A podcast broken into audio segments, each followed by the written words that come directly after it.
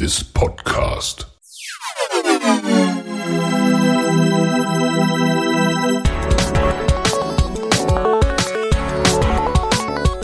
Water Polo Expert Talk. Get the insights.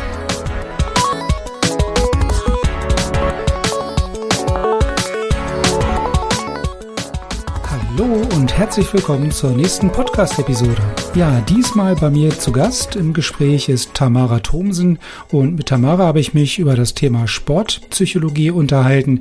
Sie ist hier in Hannover am Olympiastützpunkt unter anderem äh, als Sportpsychologin tätig und gibt uns Auskunft darüber, wer überhaupt Anspruch auf diese Leistung hat.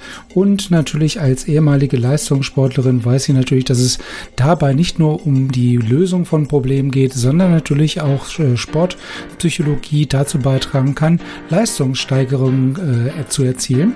Und ja, euch wünsche ich jetzt viel Spaß im Gespräch mit Tamara.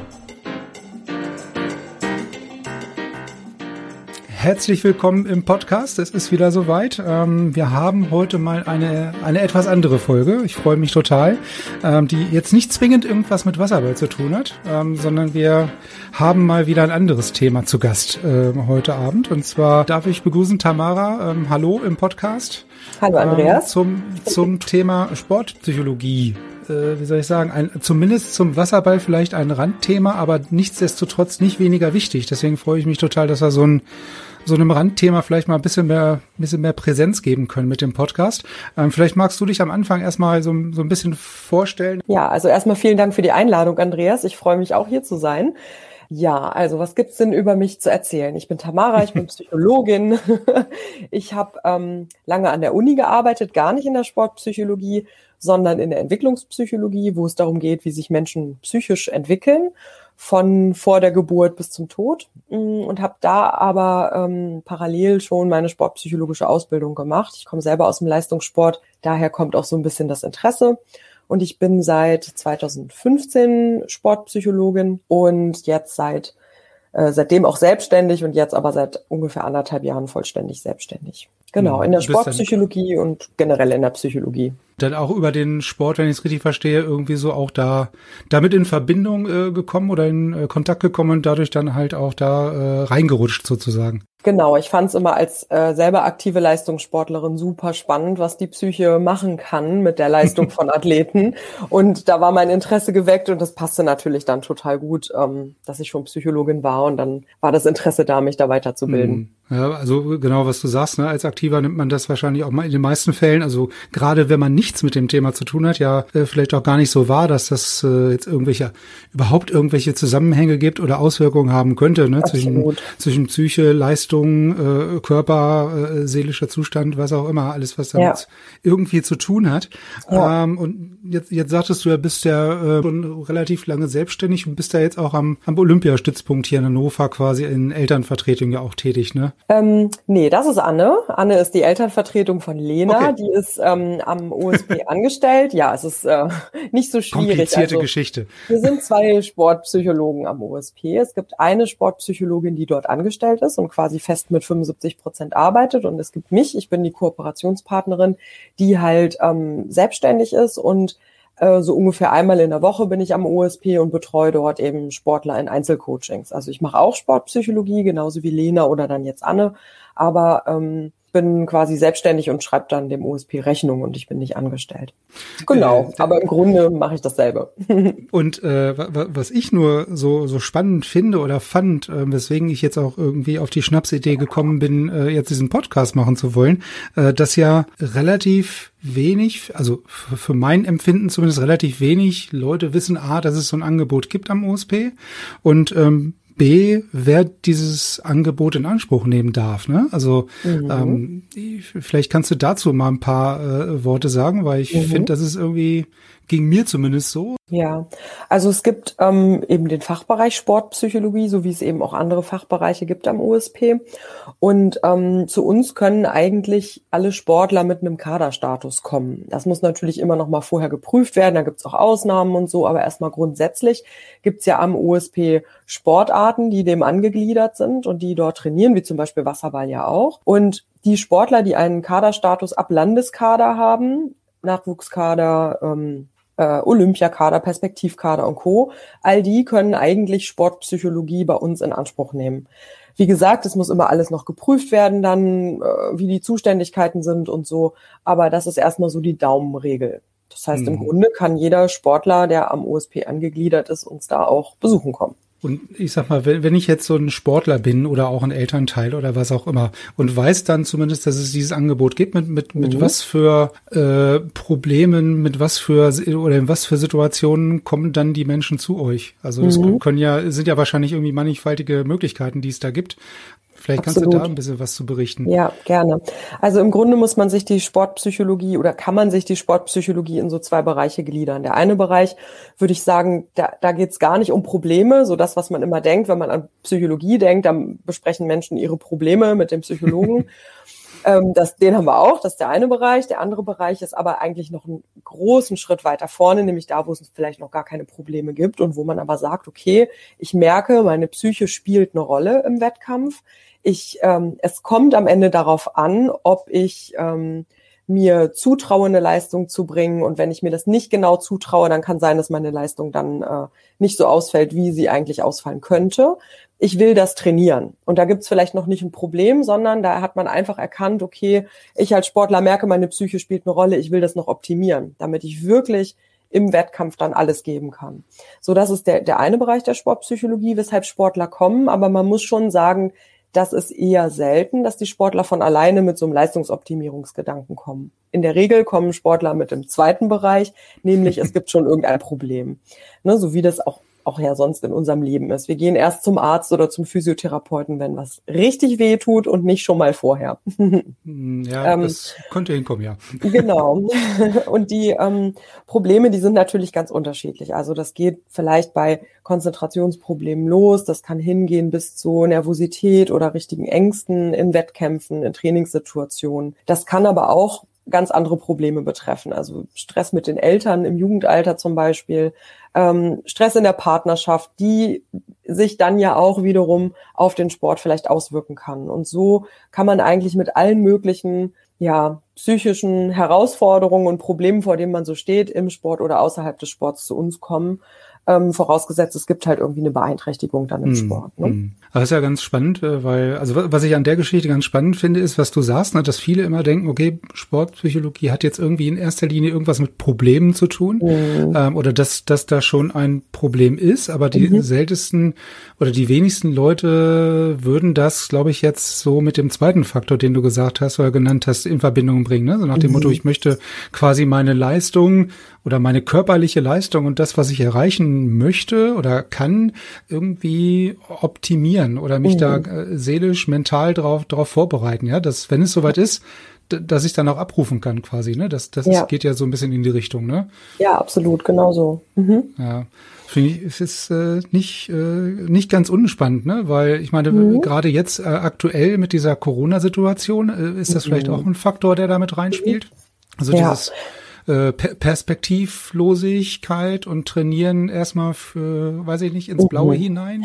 Wann ja. finden die nächsten Spiele statt? Also ja. stellt ihr das auch fest? Auch, auch das sind äh, Themen, mit denen wir äh, also in unserer Beratung zu tun haben. Ich würde jetzt nicht sagen, dass das so überzufällig häufig ist, aber natürlich spielt es auch eine Rolle, ne? dass sich das dann auf die Motivation auswirkt, Trainingsmotivation anfängt zu sinken oder man sich fragt, warum macht man das überhaupt? Ne? Also es geht vielleicht sogar um Ge Gedanken wie, was soll das eigentlich alles? Ne? Wozu der ganze, ähm, der ganze Aufwand? Genau. Ja, oder aber auch hin. selbst, genau, ich schmeiß alles hin, Selbstzweifel und, und, und. Das ist natürlich jetzt auch gerade ein Thema, mit dem wir konfrontiert sind, aber nicht nur jetzt zu Corona-Zeiten, sondern halt mhm. auch sonst ohne Corona. Das ist auch, das ja. sind Themen, ja klar. Mhm. Äh, du sagtest ja im Grunde genommen kann jeder mit einem äh, Landeskader, Perspektivkader, Nationalmannschaftskader, mhm. was auch immer, mhm. Kader, Athlet äh, zu euch kommen. Kommt der dann direkt zu euch oder geht das über den Trainer irgendwie? Oder ähm, mhm. wie, wie, wie würde sowas laufen, sage ich mal, ja. wenn jetzt jemand äh, das, das hört und sagt, okay, da gibt's eine Anlaufstelle, okay, cool. Mhm. Ähm, könnte ich mir vorstellen. Hätte ich vielleicht irgendwie Interesse dran? Wie, wie mhm. wäre da der Ablauf? Also geht das ja. dann über den Trainer immer zwingend oder kann der auch direkt dann bei euch vor der Tür mhm. stehen? Es kann ja sein, dass einem Sportler gar nicht so recht ist, dass der Trainer weiß, äh, dass er zum Sport das, oder sie zum Sportpsychologie gehen genau, möchte. Ja. Ne? Ist vielleicht deswegen, nicht immer so gut. Genau, deswegen kann einfach jeder Sportler ähm, erstmal vielleicht in die Sprechstunde kommen oder einfach eine E-Mail schreiben und Interesse bekunden. Dann wird er zum Gespräch eingeladen, dann wird erstmal irgendwie ein Orientierungs- oder ein Informationsgespräch, ein Erstgespräch gemacht, wo so ein bisschen gecheckt wird, okay, warum bist du hier? Was willst du eigentlich durch äh, dein Kommen hier äh, erreichen? So, das ist so der, der erste Anlauf eigentlich. Man wendet sich an uns, man wird eingeladen. Es wird natürlich vorher erstmal gecheckt, hat er das Recht, Sportpsychologie in Anspruch zu nehmen. Hm. Und dann darf die Person kommen, mit uns sprechen und dann wird ein Plan gemacht, okay, wie geht's weiter, wann treffen wir uns wieder, in welchen Abständen treffen wir uns wieder. Und dann geht's eigentlich schon direkt los. Es kann ja. aber natürlich auch sein, das habe ich auch oft, weil ich auch recht viele Sportler vom Internat betreue, ähm, die vielleicht erst 13, 14 sind, ne, wo die Trainer dann auf uns zukommen und sagen, hier, ich habe einen Sportler, ich merke, der ähm, macht sich fertig mit seinen Gedanken, der sollte mal zu euch kommen. Ne? Und dann werden manchmal auch Sportler geschickt. Das hat man halt öfter im Jugendbereich, aber das kann schon auch mal im Erwachsenenbereich sein, dass sich da Trainer an uns wenden. Und die Trainer selbst können ja auch Sportpsychologie in Anspruch nehmen. Ne? Also wenn die jetzt zum Beispiel sagen, keine Ahnung, ich habe mit meinem Team ein Problem oder es gibt da einen Spieler, irgendwie gerate ich ständig mit dem aneinander. So, dann sind ja auch das sportpsychologische Themen, die man mit uns als Trainer besprechen kann. Also für die gilt mhm. Sportpsychologie dann genauso. Aber, mhm. aber das würde dann, also betrifft das, äh, also ich meine beim Spieler oder beim Athleten, beim Aktiven betrifft es ja dann die Kaderspieler. Wenn du sagst, mhm. Trainer können auch kommen, sind das dann äh, Stützpunkttrainer oder auch Trainer genau. eines gewissen äh, Levels, sage ich jetzt mal? Oder kann ja, da auch also, jeder Trainer kommen? Nee, also da, da geht es vor allem, glaube ich, um Stützpunkttrainer. Das Ding ist, ja. dadurch, dass ich Kooperationspartnerin bin, bin ich eben in diesen ganzen Check-up-Prozess, wer kriegt jetzt hier Sportpsychologie und wo nicht, gar nicht involviert, weil ja, ich bekomme eben dann von der Sportpsychologin vor Ort, also im Moment von Anne, dann einfach gesagt, Tamara, hier habe ich wen für dich. so, mhm, und dann okay. äh, geht für mich die Arbeit los. Ne? Also das Checkup ist dann schon vorher gelaufen, aber das ähm, mhm. muss auf jeden Fall eine Angliederung zum, äh, zum OSP geben. Ähm, aber finde ich jetzt äh, quasi als auch Trainer halt interessant, weil mhm. ähm, klar, wo du sagst, oder wenn du mhm. sagst, es gibt logischerweise auch Situationen für einen Trainer äh, quasi in der äh, Kommunikation mit einem Trainer oder mit der gesamten Mannschaft irgendwelche mhm. Situationen, wo mhm. man sich mal ein bisschen Rat und Unterstützung holen kann, ist natürlich auch nicht von der Hand zu weisen. Ne? Mhm, absolut. Ähm, ja. Äh, jetzt, jetzt sagtest du ja gerade, du arbeitest auch viel mit Athleten oder ähm, Athletinnen auch zusammen, die auf dem Internat sind, die dann ja auch mhm. äh, 13, 14, sagtest du, glaube ich, sind. Mhm. Ähm, könnte mir ja auch vorstellen, dass da, oder wenn der Trainer dann teilweise vielleicht auch kommt, so nach dem Motto, hier, ich habe da mal äh, so einen Kandidaten oder ich habe da mal eine Frage zu einem äh, meiner äh, Athleten, dass mhm. das so ein bisschen auf Druck ähm, basiert, das Ganze. Der dann ja Könnte quasi passieren. vielleicht auch äh, vom, vom Trainer ausgelöst wird im Grunde genommen. Mhm. Der Athlet dann nur reagiert und der Trainer dann kommt und sagt, der Athlet hat irgendein Problem. Mhm wie, wie spielt das alles miteinander zusammen? Das spiele ich, mhm. Also ich stelle mir das irgendwie ein bisschen komplex vor und es ist ja auch ja. So, ein, so, ein, so, ein Teufelskreis irgendwo, ne? Also der eine ja, drückt aus, der nächste reagiert mhm. und der wird dann von dem Ausübenden quasi zu euch geschickt. Also mhm. Genau, und dann sitze ich da mit dem 14-jährigen Jugendlichen und arbeite mit dem an einem Problem, das er gar nicht hat, sondern der Trainer. Ganz genau. Das könnte genau, passieren. Das, mhm. Und ähm, das ist natürlich auch so ein bisschen die, nenne ich die Aufgabe, aber das wird sich in so einem Gespräch dann auch zeigen. So, man unterhält sich ja darüber, mhm. man kriegt ja dann auch einen Eindruck. Das ähm, Einzige, was vielleicht dann so ein bisschen ein Dilemma sein könnte, ist ähm, für mich als Sportpsychologin, dass ich ähm, unter Schweigepflicht stehe und wenn ich jetzt mit ähm, dir spreche, dann heißt das, ich darf mit niemand anderem darüber reden und das gilt auch für mhm. Jugendliche ab einem bestimmten Alter. Und das heißt auch, dass die Jugendlichen sich darauf verlassen müssen, dass wenn sie mit Tamara über ihr ja, Problem mit dem Trainer reden, dass ich nicht zum Trainer latsche und sage, hier, was machst du denn da? Ja, das macht dann natürlich, haben sie das letzte Mal was äh, erzählt dann, ne? Genau, ganz genau. Und ähm, das macht natürlich für mich manchmal dann in so einer Situation, wie du sie jetzt konstruiert hast, das Dilemma groß, weil ich dann mhm. eben nicht einfach zum Trainer gehen kann und sagen kann, hier sag mal, wie ist das eigentlich bei euch in der Interaktion mit dem Jugendlichen? Machst du da eigentlich Druck? Also so würde ich es eh nicht fragen, aber das kann ich ja. dann nicht. Ne? Und ähm, äh, da, was ich dann gerne mache, ist äh, alle an einen Tisch holen. Also die Möglichkeit habe ich ja auch, ne? dann zu sagen, okay, es sind ja dann auch noch nicht nur der Trainer, sondern rufen auch noch die Eltern an und sagen, unserem Kind geht so schlecht und äh, ja. was passiert da eigentlich? Dann haben wir noch die Nächsten im Boot, ne, die auch noch was anderes wollen für ihr Kind, nämlich bloß keinen kein Druck oder oder vielleicht machen auch die Eltern Druck. Ne? Es gibt ja alle Konstellationen und wenn ich merke, so hier reden irgendwie alle was anderes, dann hole ich alle zusammen an einen Tisch und dann machen wir einen gemeinsamen Termin und gucken, was jetzt äh, eben das Thema ist und wie wir das Thema verändern oder lösen oder auflösen können. Ne? Mhm. Und dann gibt's unter Umständen auch große Treffen mit äh, ja, Trainern, Eltern, Jugendlichen.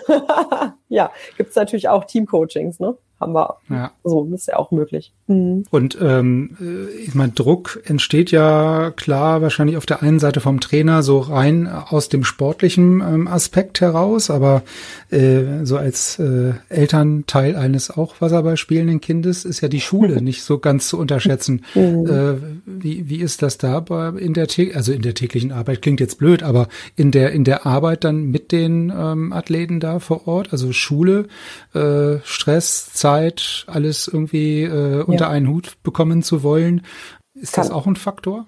Ja, definitiv. Das kann auch ein, ein, Thema sein, das ist auch ein wichtiges Thema. Auch da eine Balance mit, gerade mit Jugendlichen, die ja auch noch so in der, stark in der Entwicklung sind, äh, erstmal überhaupt sich zu erarbeiten, wer sie überhaupt sind, dass die da auch vielleicht nicht ihren ganzen Selbstwert nur auf dem Sport aufbauen, ist natürlich auch super ja. wichtig. Weil wenn, das kennen wir ja alle, mal eine große Verletzung kommt und dann möglicherweise ja auch sein kann, dass der Sport nicht mehr der Sport ist, dann sollte möglichst nicht die ganze Welt zusammenbrechen. Ähm, hm. ja, also da sprechen wir ja auch von Prävention, dann auch wirklich von vielleicht Depressionen oder Ängsten oder so. Ne? Und äh, so, da ist auch sinnvoll zu gucken, okay, was gibt's noch in deinem Leben? Schule ist genauso wichtig, ein Abschluss zur Schule zu gehen, aber auch Freunde und auch ein bisschen so ein jugendlichen Leben zu führen, was man ja als jugendlicher Leistungssportler schon nur sehr eingeschränkt hat. Ne? Ja. Aber wenn man zehnmal die Woche trainiert mit Frühtraining und Hausaufgaben und Schule, dann weiß man, wie oft man da noch mit Freunden an der Bushaltestelle abhängen kann, nämlich so gut wie gar nicht.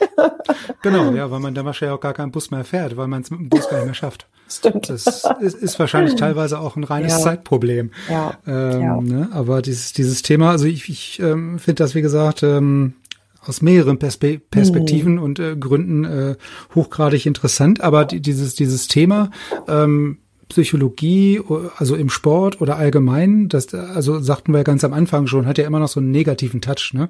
Also es wird immer nach irgendwelchen, mit irgendwelchen Problemen äh, assoziiert und ähm, dass die Leute irgendwo hingehen und sich ihr Herz irgendwie ausschütten.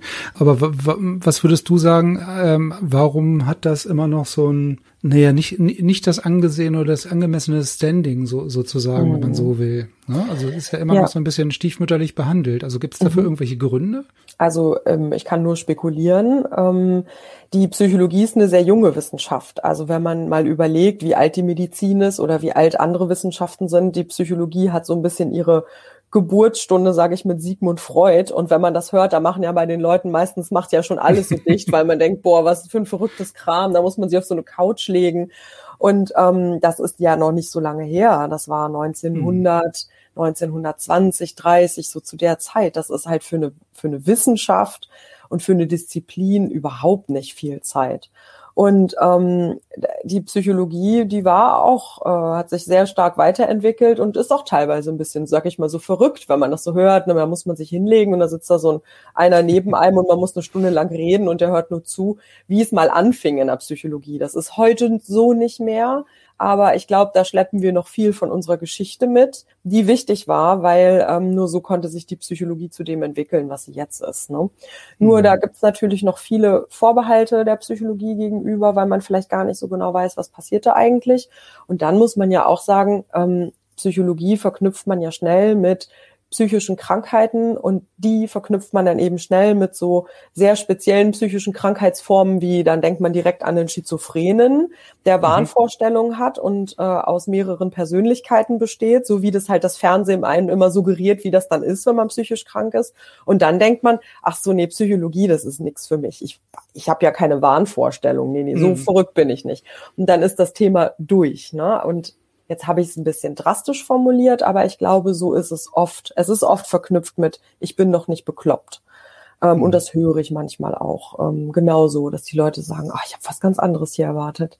Ah, das mhm. ist ja gar nicht so, wie ich immer dachte, wie das ist. Genau. Das ist ja eigentlich gar nicht so schlecht. Wäre ich mal früher gekommen, so nach dem Motto. Absolut, ja. ja. Aber äh, das, das hört sich jetzt hm, für mich so ein bisschen auch an äh, oder so an, dass äh, ja, wenn man es anders verkaufen, vielleicht nicht, aber anders, anders ähm, darstellen würde in der Öffentlichkeit ne, und das Ganze anders verkaufen würde, dass das vielleicht dann auch ein bisschen was zu der positiveren Einstellung dem Thema gegenüber äh, mhm. hätte. Ne? Also wenn du wenn du sagst dieses äh, mentale, also wenn wir jetzt mal rein von dem Problem weggehen, mhm. dann ist es ja im Grunde genommen nur so eine mentale Fitness oder ja. sich mental fit machen oder mental auf irgendwelche Ereignisse vorbereiten, dass es ja. mir halt ähm, seelisch besser geht beim Sport, sagen wir es ja. mal so. Also wenn man da, das muss man doch irgendwie besser, optimaler verkaufen können, sag ich mal, oder? Also mental gibt es bestimmt irgendein Buzzword für. Ja, mental Health Care ähm, oder ja, genau. Mindset ist ganz, ganz stark ja, im Kommen. Mit dem richtigen genau. Mindset in den Sport gehen. Ähm, mentale Stärke, sowas. Also das wird auch viel propagiert und ich würde auch sagen, die Sportpsychologie, die kommt da auch ziemlich gut bei weg im Verkaufen der Psychologie als etwas äh, Tolles und nicht als was, was irgendwie Angst macht oder in die Verrücktheitsecke abgestempelt wird. Ähm, weil sie eben viel argumentiert mit dem, mit genau diesem Aspekt. Ne? Es geht auch um Leistungsoptimierung und es geht eigentlich, wenn man es mal ganz genau nimmt, um etwas, was jeder Sportler die ganze Zeit schon macht, intuitiv und es einfach nur mit uns noch bei der Leistungsoptimierung noch mehr trainiert und vielleicht noch mhm. effektiver mhm. für sich nutzt. Weil was machst du, wenn du in den Wettkampf gehst? Du stehst ja auch nicht am Beckenrand und denkst dir vorher, ach scheiße, hoffentlich kriege ich das hin, ähm, hoffentlich versage ich heute nicht wieder in der Situation. Ne? Also könnte sein, dass das passiert. Dann könnte lohnen, zum, sich einen Sportpsychologen zu suchen, um eben da am Selbstgespräch zu arbeiten. Ja. Ne? Aber in der Regel werden Sportler, die in Wettkampfsituationen sind und denen es gut geht im Sport und die sich eben auch mental stark fühlen, genau schon all das tun, was wir dann mit Sportlern erarbeiten. Ne? Nur, dass wir vielleicht dann noch gucken, okay, wo können wir noch ein bisschen was rausholen? Ne? Also wie ist das eigentlich, wenn ich in so einen Wettkampf gehe? Glaube ich da an mich? Was sage ich mir da selber? Wie bereite ich mich auf so einen Wettkampf vor? Wie kann ich verhindern, dass ich nicht schon mit Herzklopfen am Beckenrand stehe? Und, und, und. All mhm. solche Dinge. Ne? Und ähm, es gibt auch Trainingsmethoden, die sich mentales Training, es nennt, also es nennt sich mentales Training, wo es darum geht, ähm, Bewegungsabläufe mental zu trainieren, also in der Vorstellung. Und da geht's, das ist nicht nur, ich stelle mir einfach die Bewegung vor, sondern es gibt eine Menge Studien, die zeigen, dass das auch Effekte hat auf die, ähm, auf eine perfektere Bewegungsausführung, auf Kraftzuwachs. Man nutzt das bei Verletzungen, Verletzungsmanagement, kann man mentales Training nutzen. Sowas machen wir auch. Und das ist ja wirklich was ganz anderes als das, was mhm. man unter der Psychologie versteht. Ne? Also das stimmt. Also ja. sprich, ver verstehe das richtig. Also wenn ich eine Verletzung habe oder eine mhm. äh, länger schwerwiegendere Verletzung hatte mhm. und quasi im Wiederaufbau bin und mich wieder mhm. am Ran arbeiten, kann ich das eventuell dann durch mentales Training noch äh, unterstützen, dass die, dass ich schneller wieder auf dem vorherigen Leistungsniveau bin als vielleicht ohne das mentale Training. Ja, ganz genau, genau. Und das ist nichts, was jetzt einfach so dahergesagt ist, sondern das ist ist wirklich sehr gut untersucht, ähm, auch mit neurowissenschaftlichen Methoden. Und da gibt's wirklich mhm. super viele spannende Studien, was man mit mentalem Training auch äh, ja noch an, an Verbesserungen oder Optimierungen eben rausholen kann im Sinne von Bewegungsabläufen oder eben sogar Kraftzuwachs. Gibt's auch Studien, die mhm. zeigen, das okay. auch, äh, ja. ja. Spannend. Also mhm. äh, gibt es, also ich meine, es gibt ja eine Menge Sportler, wo man jetzt vermuten würde, ja, die sind mental fit. Ja, also mhm. ähm, gibt gibt es da so irgendwie Paradebeispiele, wo du sagen würdest, okay, da, da merkt man beispielsweise an gewissen äh, Verhaltensmustern, äh, wie auch immer, äh, sieht, äh, sage ich mal, ein Sportpsychologe, okay, der ist jetzt irgendwie vorbereitet Oder der mhm. ist da, der, der hat das alles schon 30 Mal im Kopf durch. Und wenn er beim 31. Mal den Aufschlag dann äh, bei 0,40 Rückstand macht im Finale, ist dem das auch egal. Also der, mhm. der, der hat das durch. Ja, also sehen würde ich sagen, das ist schwer, klar. Es gibt Körpersprache, auf die man gucken kann, ähm, aber Körpersprache kann man ja auch verändern, bewusst. Mhm. Also es kann einem ja schlecht gehen und man kann trotzdem wissen, ich möchte nicht, dass das jemand sieht und ich stelle mich jetzt so hin, als ob äh, alles gut wäre. So, also wir sind ja keine Detektoren äh, für Inneres oder irgendwie so, dass wir da irgendwie sowas äh, erkennen können.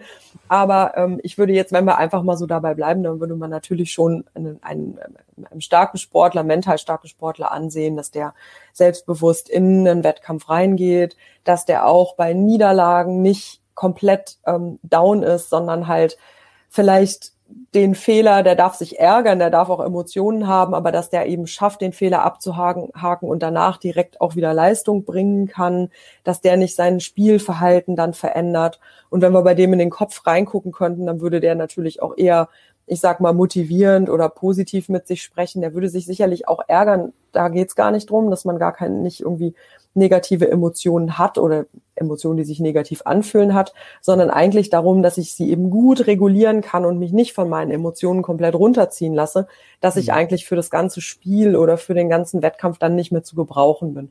Das wäre jetzt so ein Beispiel, ne, wo man das, mhm. wann man das jetzt merken könnte. Okay, also dass er sich quasi in irgendwelchen Stresssituationen jetzt nicht völlig der Emotionen hergibt mhm. und irgendwelche Bälle, Tennisschläger oder was auch immer durch die Gegend feuert. Genau, Genau. Ja. Ja, ja oder ähm, stell dir einen Elfmeter vor. Ne? Stehst ja. am Tor, musst so einen Elfmeter machen, da sind tausende von Leuten um dich herum und äh, du musst das jetzt hinkriegen. So, da kann man, glaube ich, auch, äh, es ist eine Stresssituation, die man nur bewältigen kann, wenn man da auch wirklich dann im Kopf auch stark ist. Ne? Hm, aber du, du sagst es ja vorhin, also der eine hat so ein bisschen eher schon schon mitbekommen äh, gekriegt, so ein bisschen dieses ähm, diese Fähigkeit und der andere mhm. muss halt da ein bisschen mehr für arbeiten. Ähm, also das ist äh, gibt wirklich mhm. beide Varianten. Ne? Also der eine kann es von Geburt an bisschen besser und der nächste äh, kann es halt weniger, der, der muss dann halt sich irgendwie Unterstützung holen. Also ich, ich würde dir recht geben bei, ähm, es gibt Unterschiede zwischen den Menschen und manchen gelingt es besser und, man, und anderen nicht. Ich würde nur das vielleicht mit der Geburt äh, ändern, weil das ist nichts, was okay. einem genetisch in die Wiege gelegt wird. Also natürlich spielen Gene in der menschlichen Entwicklung eine Rolle aber es hat schon auch was damit zu tun, wie ich groß werde. Ne? Wie, wie zum Beispiel, jetzt nur als Beispiel, wie sprechen meine Eltern mit mir? Motivieren die mich, wenn ich einen Fehler mache oder sagen die, oh, hast du schon wieder nicht hingekriegt? Das könntest mhm. du aber besser machen. Ne? Also in was für einem Feedback-Klima werde ich vielleicht groß? Wie ist das Feedback-Klima aber auch in meiner Trainingsgruppe? Ähm, worauf wird denn ein Fehler zurückgeführt? Bin ich auch wertvoll, wenn ich einen Fehler gemacht habe als Mensch oder bin ich nur wertvoll, wenn ich Leistung bringe und und und. Damit werden wir groß und das macht natürlich am Ende auch, ob es uns gelingt, mental stark zu sein oder nicht. Ich würde nicht sagen, dass das was ist, was wir in die Wiege gelegt kriegen, sondern das erarbeiten sich eigentlich alle Kinder und alle Jugendlichen, aber manche haben halt mhm. günstige Bedingungen und andere haben vielleicht nicht ganz so günstige Bedingungen und kriegen das dann woanders her oder müssen dann später mehr dran arbeiten. Mhm. Oder werden nie Leistungssportler, vielleicht aus dem Grund.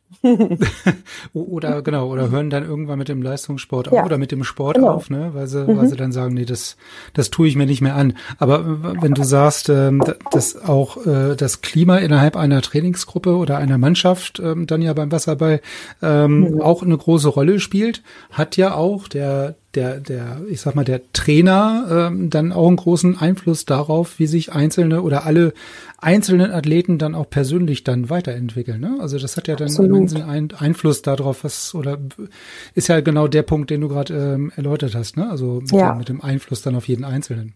Absolut. Also das Thema Feedback zum Beispiel, ne, wie gibt ein Trainer Feedback, ist ganz wichtig. Oder wie ist die mhm. Beziehung zwischen Trainer und Athleten, ist auch ein wichtiger Punkt. Also das ist übrigens auch was, was wir machen am USP, aber ich auch in meiner Selbstständigkeit, ähm, Trainer-Workshops zum Thema Sportpsychologie für Trainer, ne, wo es dann vielleicht um auch Zielsetzungen geht, ne? wie setze ich eigentlich mit meinen Athleten Ziele und, und, und. Kann ich irgendwie was mit dem Selbstvertrauen der Athleten tun? Ähm, Kann ich sie dabei mhm. unterstützen? Kann ich das Selbstvertrauen als Trainer vielleicht auch ein bisschen kaputt machen durch mein Feedback? all sowas. Ne? Ja, mhm. ja, also besteht äh, äh, da quasi auf allen Ebenen so ein bisschen Handlungsbedarf ne? oder die Möglichkeit, das Ganze zu optimieren. Also nicht nur auf Athletenebene, sondern auch auf äh, ja, Trainerebene, Mannschaftsebene, Vereinsebene oder was auch immer. Ne? Also ja, definitiv. Können wir alle Ebenen sich optimieren ich würde sagen, das sind alles Menschen und alle haben Gehirne und deswegen können sie mit Psychologen zusammenarbeiten.